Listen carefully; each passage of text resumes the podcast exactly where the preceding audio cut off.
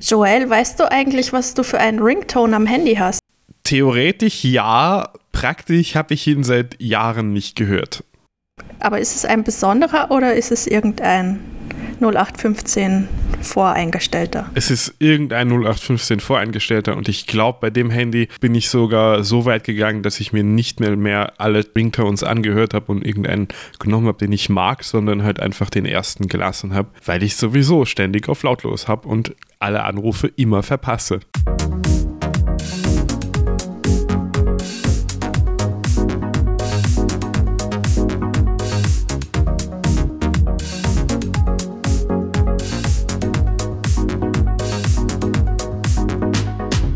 Irgendwas mit Meta. Die Metapher für den Klimawandel mit Katja und Joel.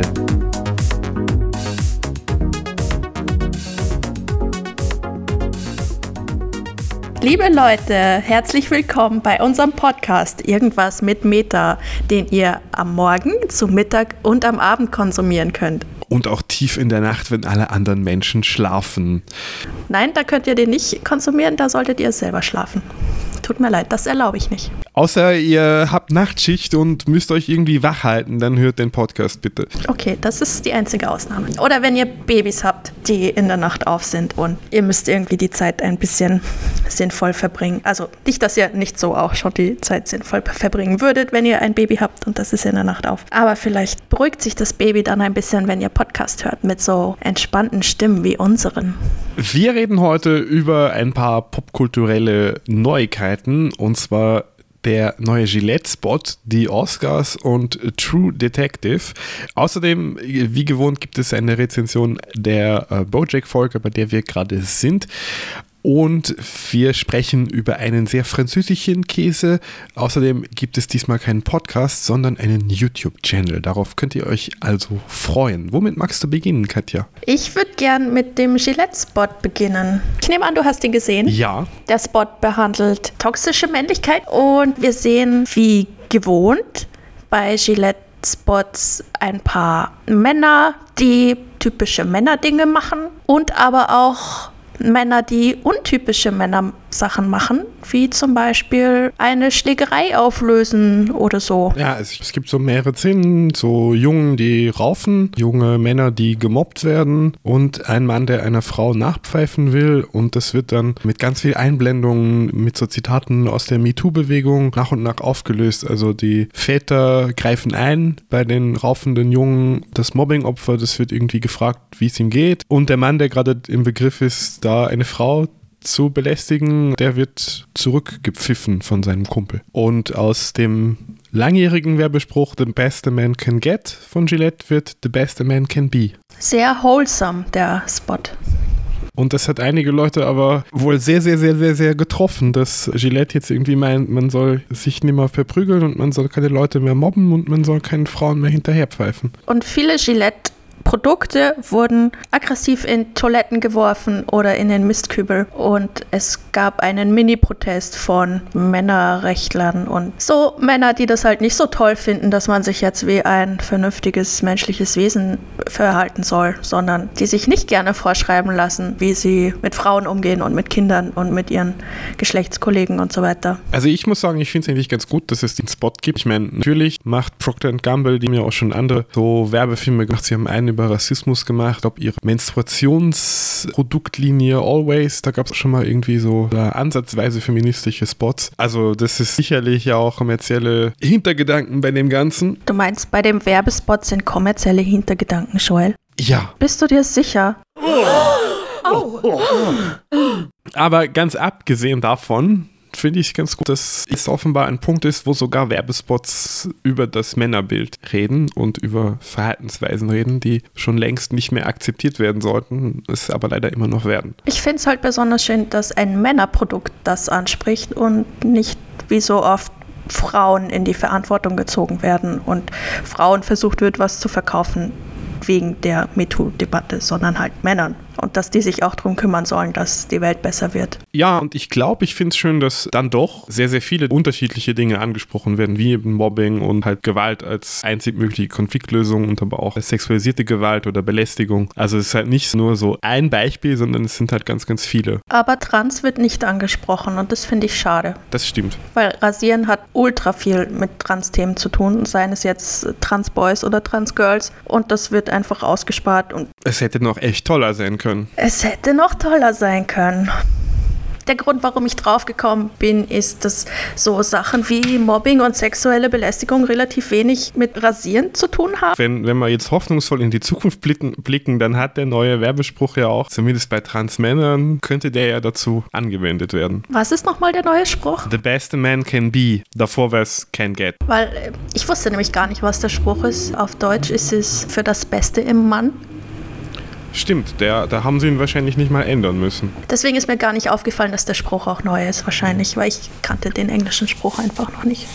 Ich habe ein bisschen recherchiert, weil ich ein Editorial darüber geschrieben habe bei in der ah. Zeitung, bei der ich arbeite. Ich kann den auch verlinken in den Show Notes. Ich könnte noch weiter kritisch über Gillette äh, sagen, dass der Outcry der Männer, also den habe ich nicht so erwartet, dass das auf so viel Gegenwehr stößt, aber um den Bogen zu spannen dazu, dass so Firmen wie DARF quasi so halb feministisch damit versuchen zu werben, dass ihre Produkte halt für alle Körper da sind. Und es ist wichtig, dass du dich wohlfühlst in deinem Körper und nicht wie du aussiehst und so weiter. Deswegen fand ich es jetzt ein bisschen org, wie stark Männer doch darauf reagieren, wenn so Social Issues einfach reingebracht werden in die Werbung. Und da will ich nicht wissen, wie entsprechende Herren darauf reagieren würden, wenn das in jedem dritten oder vierten Spot so wäre, so wie bei Frauen eigentlich. Wobei ich ein bisschen das Gefühl habe, dass viel von dem Outcry so halt von irgendwelchen organisierten Gruppen kommt. Also halt von so Gamergate-Leuten oder Crowdchain-Leuten oder was weiß ich für Alt-Right-Leute, die halt gezielt halt auch auf sowas warten und dann sagen, okay, jetzt müssen wir das backsteuern, weil das sind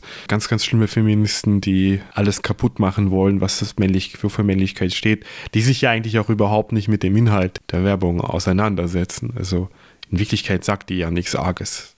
Ja, das ist für uns so, aber für die ist das was extrem Orges. Reden wir doch lieber über ein schöneres Thema, nämlich True Detective. Okay, da musst du uns mehr erzählen, denn ich habe die Serie noch nie gesehen. Ich weiß nur, dass sehr, sehr viele Leute die erste und zweite Staffel sehr gelobt haben. Glaub, da hast du was falsch verstanden. Die erste Staffel wird gelobt und die zweite eher nicht so.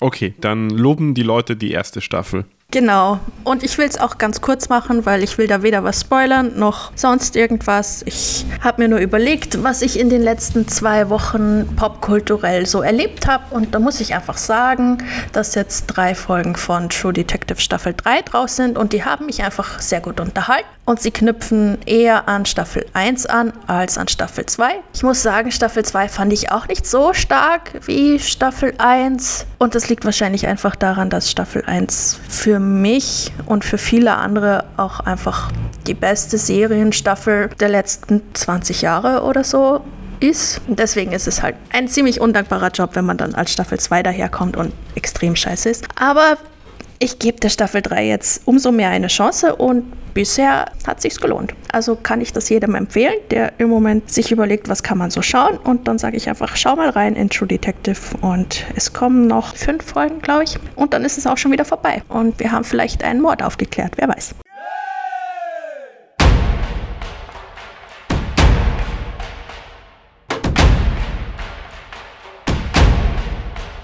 Kommen wir zu den Oscar-Nominierungen, die diese Woche oder in den letzten Tagen bekannt geworden sind und die ein Thema sind, was uns eigentlich nicht so sehr beschäftigt, weil wir beide, glaube ich, nicht so auf diese Preisverleihungssachen abfliegen.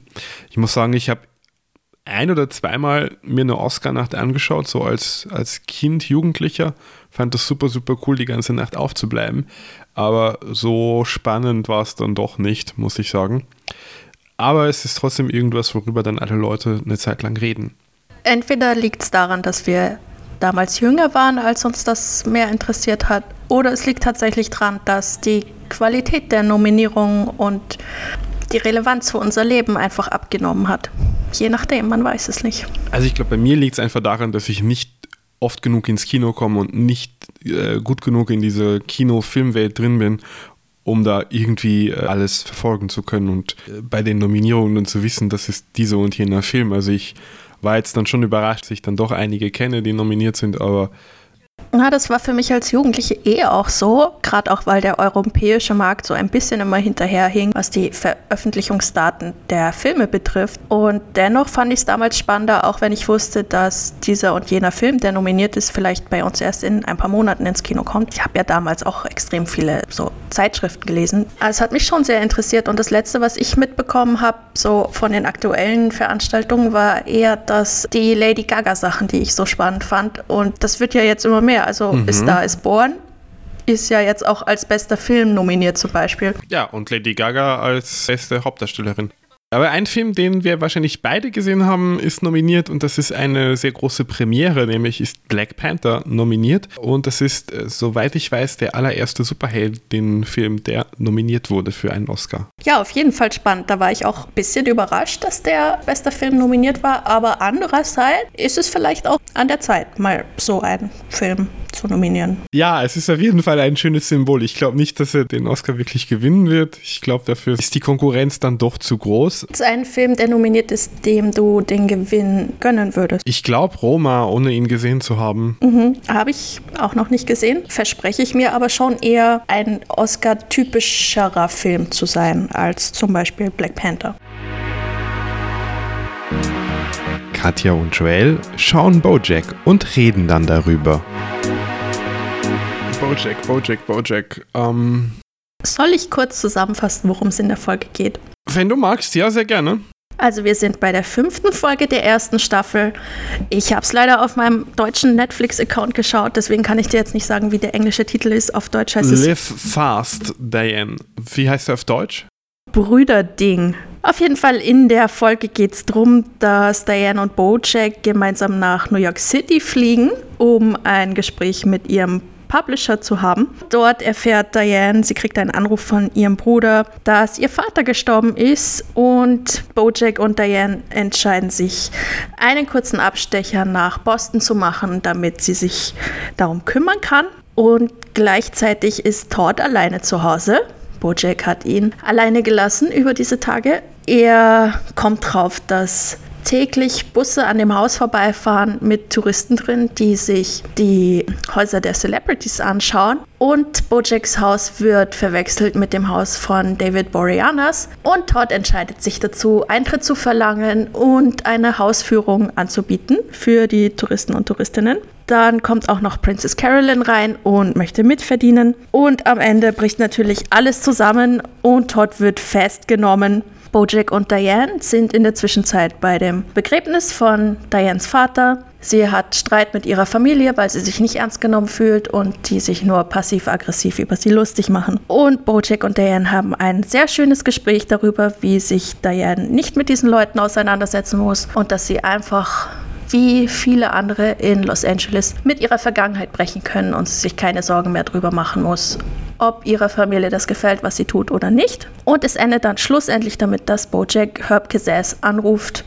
und sich mal bei ihm meldet, was dann wahrscheinlich schon in der nächsten Folge wichtig wird, weil er ihn dann auch besucht. Vielleicht noch zu erwähnen, dass Diane das Begräbnis ihres Vaters organisieren soll, das dann auch tut und dann niemand zu dem Begräbnis kommt, weil die Familie in der Zwischenzeit beschlossen hat, dass den Vater lieber schreddern wollen, irgendwie das Hackfleisch, was sie aus ihm gemacht haben, irgendwem ins Gesicht schmeißen irgendeinem Sportler, so wie ich das verstanden habe. Yes. Wie hat dir die Folge gefallen, Katja? Mir hat die Folge sehr gut gefallen, weil wir sehr, sehr viel über Dianes Background erfahren. Im Speziellen, was wir uns schon lange gefragt haben und was bei der Animation nicht so klar ist, dass sie aus einer vietnamesischen Familie kommt. Und die sehr schöne Rede von Bojack am Ende darüber, dass man sich die Familie nicht aussuchen kann, aber dass man sehr wohl entscheiden kann, wie viel Kontakt man mit ihr hat und wie oft man sie sieht und wie oft man mit ihnen redet, das fand ich auch sehr schön. Family is a sinkhole, sagt er. Nachdem Diane gerne Closure gehabt hätte, sagt er, Closure is a made-up thing by Steven Spielberg to sell movie tickets. Das habe ich mir auch aufgeschrieben. Das fand ich auch extrem gut.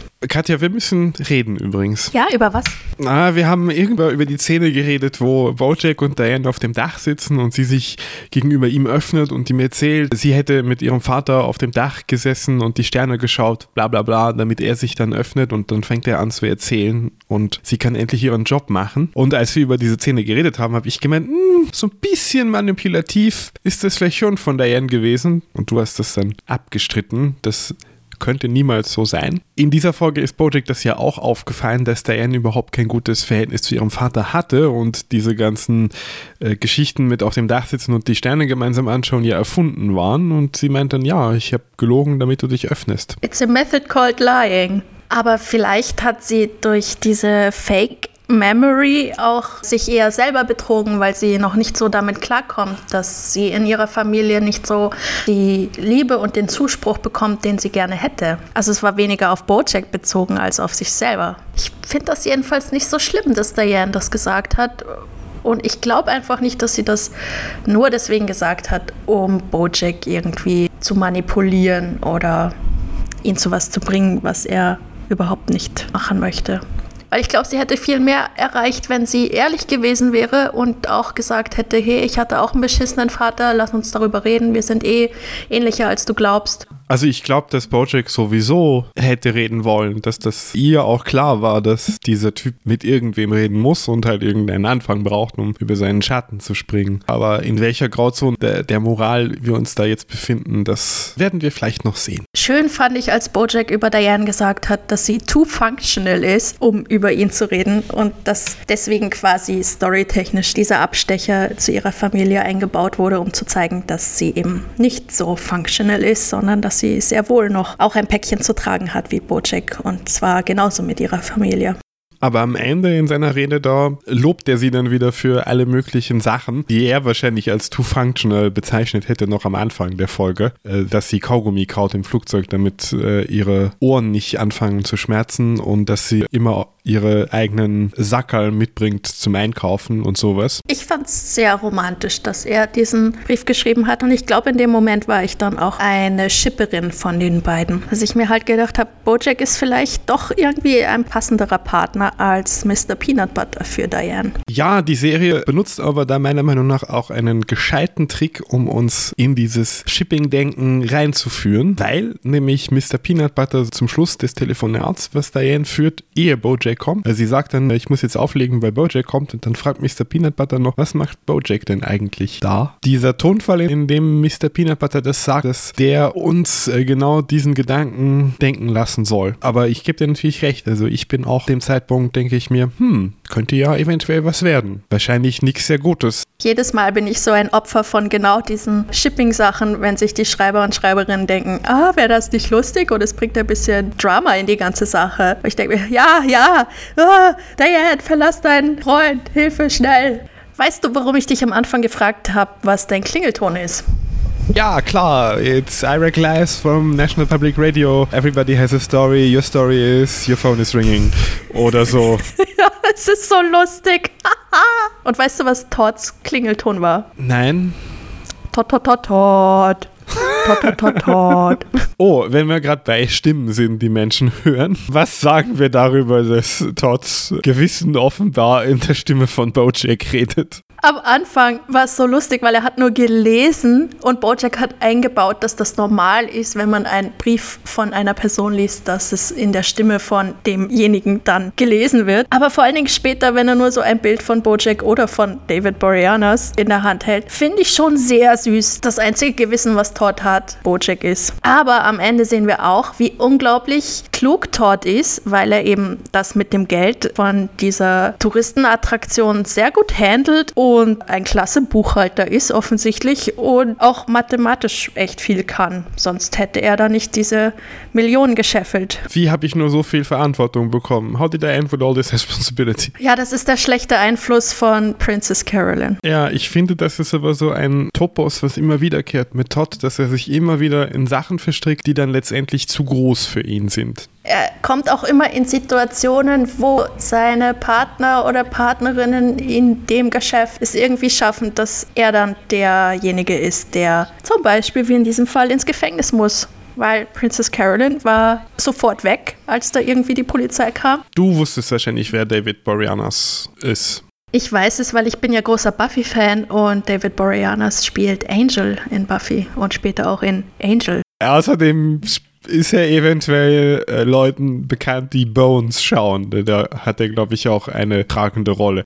Aber Entschuldigung, als Mr. Peanut Butter in Bojacks Haus ist und er dachte, dass es David Boreanaz ist, warum gab es keinen Scherz über den Fakt, dass die Serie Bones heißt und er ein Hund ist? Er müsste doch durchdrehen vor Glück. Ich hätte mir jetzt einfach gedacht, dass Mr. Peanut Butter halt äh, wie Bojack auch immer noch geistig in den 90ern lebt und deswegen mehr Buffy und Angel-Fan ist. Also zum Beispiel müssten Bojack und Mr. Peanut Butter in denselben Clubs gekokst haben wie Sarah Michelle Geller und David Boreanaz. Und Sarah Lynn hat sicher auch eine Gastrolle in Buffy gehabt. Möchte in einer Welt leben, wo das nochmal thematisiert wird. Buffy und Bojack, Crossover.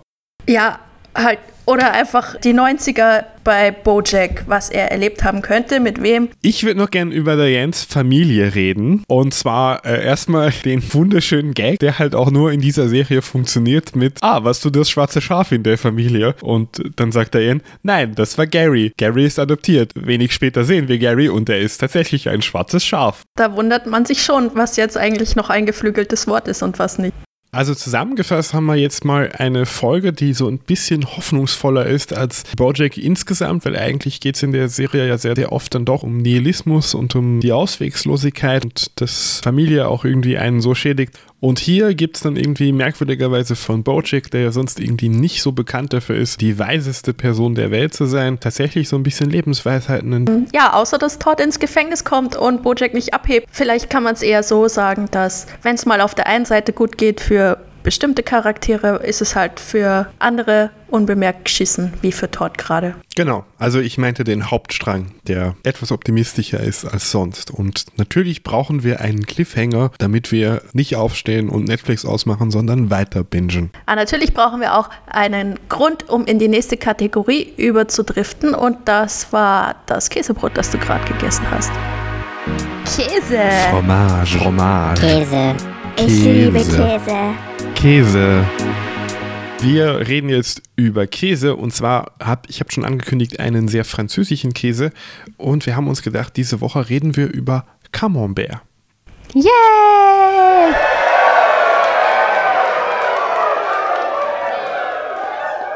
Käse, der aus äh, Camembert in Normandie stammt, in Nordfrankreich und einer dieser klassischen Stinkekäse ist, der aber glaube ich noch nicht zu stinkig ist, weil er halt ohne Schimmel auskommt oder halt mit nicht so viel. Also es ist schon die Rinde, aber es gibt halt innen drin nichts, was äh, so irgendwie eklig ausschaut und viel stinkt. Deswegen glaube ich, ist äh, Camembert so ein, ein Gateway-Käse, um in die Welt des stinkigen Schimmelkäses einzutauchen. Ein sehr beliebter Weichkäse, der öfter gereicht wird auf Käseplatten zum Beispiel. Sehr beliebt. Oder auch einfach so geschnitten aufs Brot.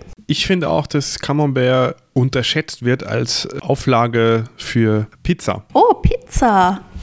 Also ich finde Camembert auf Pizza ist wirklich, wirklich eine gute Sache, eine super Erfindung. Gerade in Zeiten, in denen man nicht sehr viel Spoons hat und vielleicht nicht nur so viel Geld, dann kann man sich einen billigen Camembert und eine billige Tiefkühlpizza kaufen und beides kombinieren und das kann ein sehr leckeres Gericht sein. Frage dazu: Schmilzt der Camembert auf einer Pizza? Behält zum großen Teil seine Form, es zerfließt nicht komplett, aber es ist auch nicht komplett äh, weg. Ich werde es demnächst mal ausprobieren. Das klingt ganz gut. Vielleicht mit ein bisschen Pesto noch dazu, weil das hat man ja meistens zu Hause. Stimmt, Ähm, dann hat man schon eine, eine große ähm, Luxuspizza. Ja, mit aber relativ wenig Aufwand. Das klingt wirklich sehr gut. Weißt du, wie äh, der Schimmel, der die Rinde des Camemberts bildet, weißt du, wie der heißt? Nein, wie heißt der denn? Der heißt Penicillinum camemberti. Das heißt, das ist eigentlich Penicillin. Oh.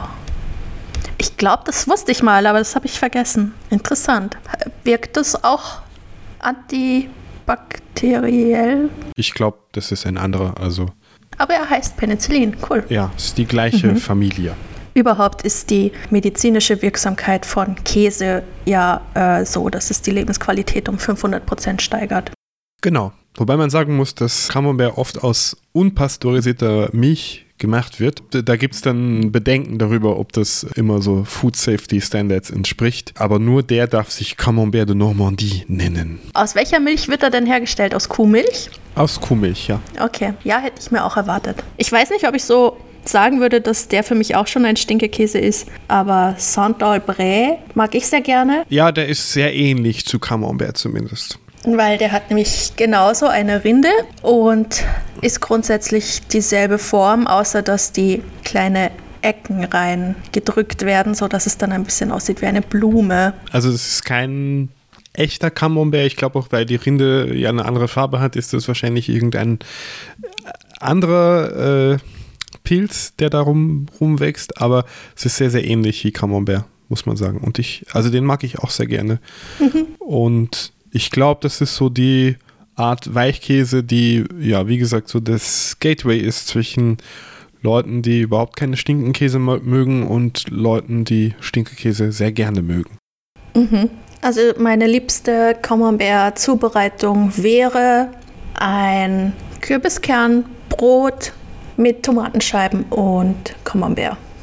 Und mh, hm, vielleicht Butter drunter, aber meistens kann ich auf Butter gut verzichten. Ich glaube, ich würde ganz klassisch äh, Baguette essen mit ein bisschen mm. am besten gesalzener Butter und dann Camembert drauf. Ich glaube, das könnte sehr, sehr gut sein. Mir ist es ohne so ein bisschen saftige Tomate oder so immer ein bisschen zu trocken. Deswegen würde ich mm, Käsebrot so, nur Käsebrot ist schwierig bei mir. Wir stellen einen Podcast vor und empfehlen ihn. Wir stellen einen Podcast vor, beziehungsweise wir stellen jetzt keinen Podcast vor, weil diesmal stellen wir einen YouTube-Kanal vor, den ich nicht kenne, muss ich ehrlich gesagt sagen. Also ich habe bisher nur davon gehört, aber ich habe mir noch nicht angeschaut. Okay, dann würde ich dir vorschlagen, so wie auch allen Hörerinnen und Hörern, dass ihr da mal reinschaut. Wie ihr wisst, höre ich nicht so viele Podcasts und bevor ich jede Woche den gleichen Podcast vorstelle, habe ich mir gedacht, da ich in letzter Zeit viel YouTube schaue, werde ich einen YouTube-Kanal vorstellen. Der, finde ich, ähnlich funktioniert wie ein Podcast. Da habe ich schon erwähnt, wie das heißt. Äh, der Titel ist ContraPoints. Da ist eine Person, in dem Fall Natalie, und sie redet über aktuelle Themen und stellt Probleme vor, typischerweise irgendwas aus der äh, linken feministischen Ecke und auch häufig Gender-Themen, Trans-Themen und so weiter. Was ich an dem Channel einfach spannend finde, ist, dass sie das Medium Film in dem Sinne ausnutzt, dass sie sich sehr schön herrichtet für die Aufnahme, dass sie natürlich extrem eloquent und klug daherredet. Und zwar über Themen, von denen ich dachte, ich wüsste schon alles darüber, aber sie kann aus jedem Thema, auch wenn ich, sagen wir mal, 80 oder 90 Prozent von dem Besprochenen einfach auch so unterschreiben würde und auch in einer Diskussion so wiedergeben würde, doch immer noch Sachen gibt, die ich nicht wusste und die Perspektive, die sie hat, mir auch neue Sachen aufzeigt, jedes Mal, wenn sie ein Thema bespricht. Ich kann jedenfalls uneingeschränkt jedes Video von ihr empfehlen. Und ich würde einfach mal sagen, man schaut sich da durch und klickt einfach mal in irgendein Video rein, wo der Titel einem zusagt. Man muss nicht gleich mit dem aktuellen anfangen, was übrigens äh, am gleichen Tag rausgekommen ist wie unser letzter, letzter Podcast. Deswegen ist es mir eingefallen, dass ich das vorstellen möchte. Ich empfehle diesen Kanal. Ich schaue ihn sehr gerne. Ich schaue mir auch gerne mehrfach die Videos an. Sie dauern manchmal sehr, sehr lang. So, ich glaube, das letzte Video war eine Dreiviertelstunde aber ihre Outfits, ihr Make-up und natürlich das, was sie sagt, ist einfach so cool und so lustig. Das habe ich noch nicht erwähnt. Sie ist noch dazu so lustig, dass es sich einfach lohnt, das immer wieder zu schauen. Und ich liebe sie heiß. Während du das jetzt erzählt hast, habe ich mir die Vorschaubilder von den Videos angeschaut und ich muss sagen, da sind jetzt schon direkt einige dabei, wo ich einfach gerne draufklicken würde, weil die Vorschaubilder schon so cool aussehen und die Titel schon so interessant aussehen. Also das werde ich mir auf jeden Fall anschauen. Und wenn ihr nicht lange danach suchen wollt, dann könnt ihr einfach in unseren Show Notes äh, nach dem Link suchen. Da wird der auf jeden Fall drin stehen. Das ist ja perfekt. Ja, Nicht viel doch. Aufwand. Weil wir ein Service-Podcast sind. Genau. Wir lieben unsere Zuhörer und Zuhörerinnen. Und wenn ihr auch uns liebt, dann könnt ihr dieser Liebe Ausdruck verleihen, indem ihr Likes gebt, zum Beispiel auf Soundcloud oder wenn ihr den Podcast einfach teilt in sozialen Netzwerken, zum Beispiel auf Twitter oder Facebook oder Reddit oder wo auch sonst ihr irgendwie seid, auf im Fediverse oder auf Mastodon und so weiter. Auf TikTok zum Beispiel. Auch gerne auf TikTok oder auf eurem YouTube-Channel oder in eurem Podcast könnt ihr uns auch empfehlen. Ihr findet den Podcast, wenn ihr es noch nicht wisst, auf den meisten der Plattformen, auf denen ihr gerne Podcasts hört. Äh, herausstreichen tun wir immer Apple Podcasts, weil das irgendwie so das wichtigste Podcast-Verzeichnis ist. Da könnt ihr uns auch gerne Reviews schreiben und Sterne vergeben. Das hilft vielleicht dann auch, dass andere Leute uns sehen. Außerdem könnt ihr uns auf Spotify folgen, auf Soundcloud oder einfach auf irgendwas mit Punkt Pizza. Das ist äh, der Blog zu diesem Podcast. Da findet ihr alle Folgen, da könnt ihr uns abonnieren. Wenn ihr ganz nach unten scrollt, gibt es auch einen Button äh, Abonnieren. Wenn ihr das mit eurem Smartphone macht und irgendeine spezielle Podcast-App habt, die ihr gerne benutzt, dann könnt ihr einfach da draufklicken und eure Podcast-App auswählen und dann wird das automatisch abonniert und ihr verpasst keine Folge mehr und erzählt all euren Bekannten und FreundInnen von diesem Podcast. Dann werden wir berühmt und können uns einen Helikopter kaufen und euch mit einer Folge, die wir in diesem Helikopter aufnehmen, beglücken. Da wünsche ich dir jetzt schon mal viel Spaß beim Zusammenschneiden und Rausfiltern von Störgeräuschen. Oder meinst du, der Hubschrauber läuft nicht, während wir das aufnehmen? Doch, aber man hat ja dann immer so ein Headset auf, wo man so reinschreit. Über das Headset hört man dann sicher überhaupt nicht die Helikoptergeräusche. Und damit verabschieden wir uns und wünschen euch noch einen schönen restlichen Tag oder eine schöne restliche Nacht, je nachdem zu welchem Zeitpunkt ihr das hört. Bis zum nächsten Mal. Eure Katja und euer Joel. Bye bye.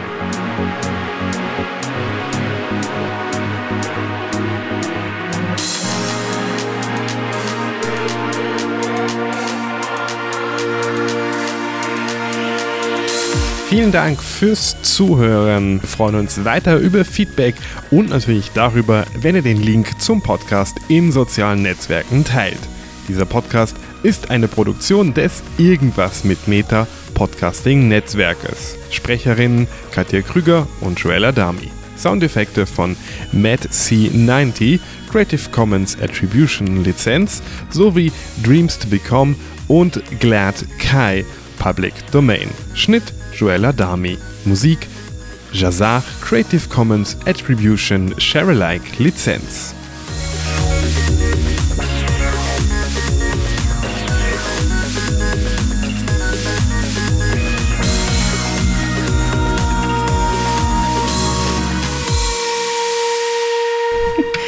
Okay, bitte schneid das raus, das war peinlich.